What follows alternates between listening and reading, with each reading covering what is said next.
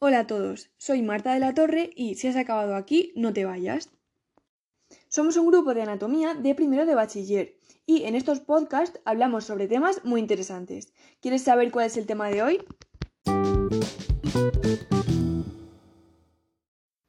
Estoy segura de que todos alguna vez nos hemos hecho un análisis de orina, pero ¿sabemos realmente de qué se trata? ¿Qué buscamos o para qué se hacen? Bien, pues en este podcast hablaremos sobre ello.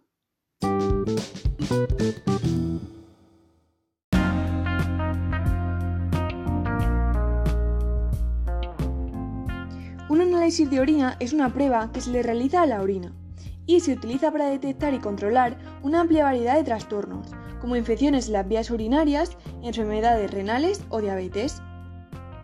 El análisis de orina implica examinar el aspecto, la concentración y el contenido de la orina, y los resultados anormales de un análisis de orina pueden indicar que hay una enfermedad.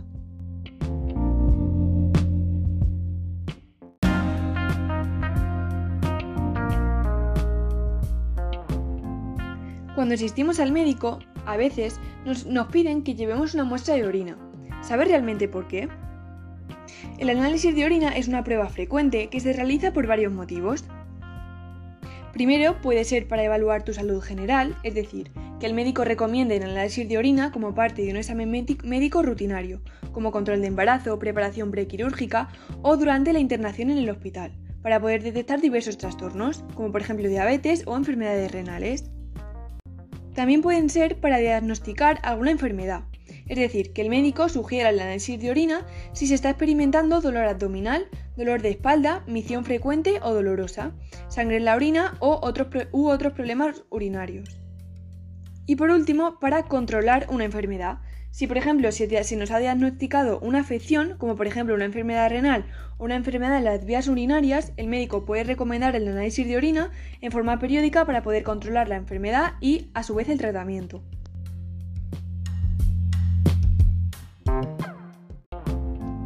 ¿Nos debemos preparar para un análisis de orina? Bien, un análisis de orina no es una prueba tan invasiva como otras, es decir, si solamente nos vamos a realizar un análisis de orina, podemos comer y beber con normalidad antes de este. Sin embargo, a pesar de esto, siempre es importante preguntarle a nuestro médico. Además, que muchos medicamentos, como por ejemplo medicamentos no recetados, pueden afectar a los resultados de un análisis de orina, por lo que es, conveniente decirle a nuestro médico si tomamos algún medicamento. Dependiendo de la situación, se puede recolectar una muestra de orina en casa o incluso en el consultorio del médico. Normalmente este te proporcionará un recipiente para la muestra de orina y es posible que te pidan recolectar la muestra a primera hora de la mañana, ya que en ese momento la orina está más concentrada y los resultados anormales pueden ser más evidentes.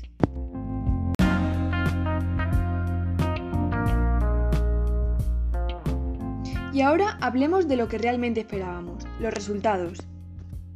En, un análisis de orina, la muestra de orina se evalúa de tres modos distintos, en un examen visual, en una prueba con varilla indicadora y en un examen microscópico. Veamos cada una de ellas. En el examen visual, un técnico de laboratorio analiza el aspecto de la orina. Una orina normal suele ser transparente, por lo que la turbidez o el olor anormal pueden indicar un problema, como por ejemplo una infección. Además, la presencia de sangre en la orina puede provocar que se vea rojiza o amarronada. A continuación, tenemos la prueba con varilla indicadora, en la que se introduce una varilla indicadora que se trata de un palito de plástico delgado con tiras químicas en su superficie y eh, pues se introduce en la orina para intentar detectar anomalías. Estas tiras químicas de las que hablábamos antes cambian de color frente a la presencia de determinadas sustancias o cuando los valores se encuentran por encima de lo normal.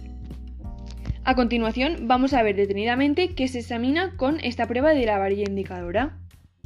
Primero se analiza la acidez, o es decir, el pH, que indica la cantidad de ácido en la orina, y un nivel de pH anormal puede indicar un trastorno renal o de las vías urinarias. Después la concentración, que la medición de esta concentración eh, nos muestra cuán concentradas están las partículas eh, dentro de la orina. Y una concentración más alta de lo normal suele ser la consecuencia de no beber suficientes líquidos. Seguimos con la proteína, que en este caso los niveles bajos de proteína en la orina son totalmente normales, por lo que los pequeños aumentos de la cantidad de proteína en la orina no suelen resultar preocupantes. A continuación, el azúcar, que por lo general la cantidad de azúcar, que hablamos de la glucosa, en la orina es demasiado baja para detectarse.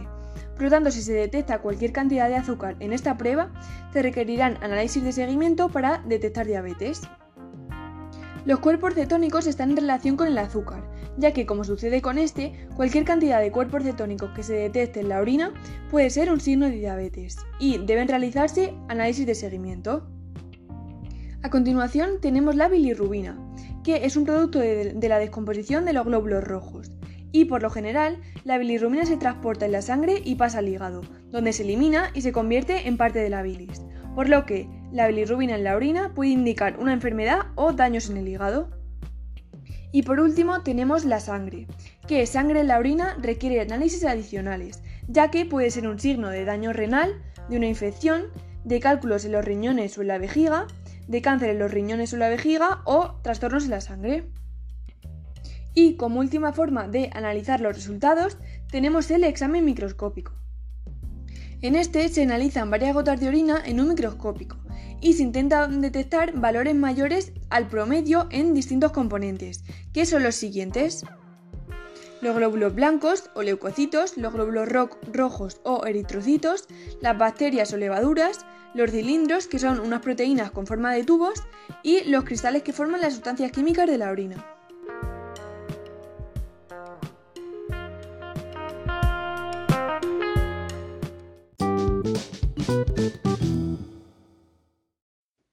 Bueno, por lo general, un análisis de orina por sí solo no brinda un diagnóstico definitivo, y según el motivo por el cual el médico recomendó el análisis, los resultados anormales pueden requerir seguimiento o no. El médico es el que debe evaluar y valorar los resultados del análisis, junto con los de otras pruebas si es que se han realizado, u ordenar otras. Bueno, pues para terminar, hemos podido comprobar lo mucho que se puede aprender en unos pocos minutos. En este pequeño podcast hemos aprendido qué es un análisis de orina, por qué se realiza, es decir, para evaluar la salud general, diagnosticar una enfermedad o controlarla, y hemos visto cómo los profesionales interpretan nuestros resultados a través del examen visual, de una prueba con una varilla indicadora y con un examen microscópico. Bueno, espero que este podcast os haya resultado útil. Así que cuando vayáis a haceros un análisis de orina, ya sabéis muchas más cosas. Aquí me despido y no dudéis en buscar información sobre estos temas en este canal.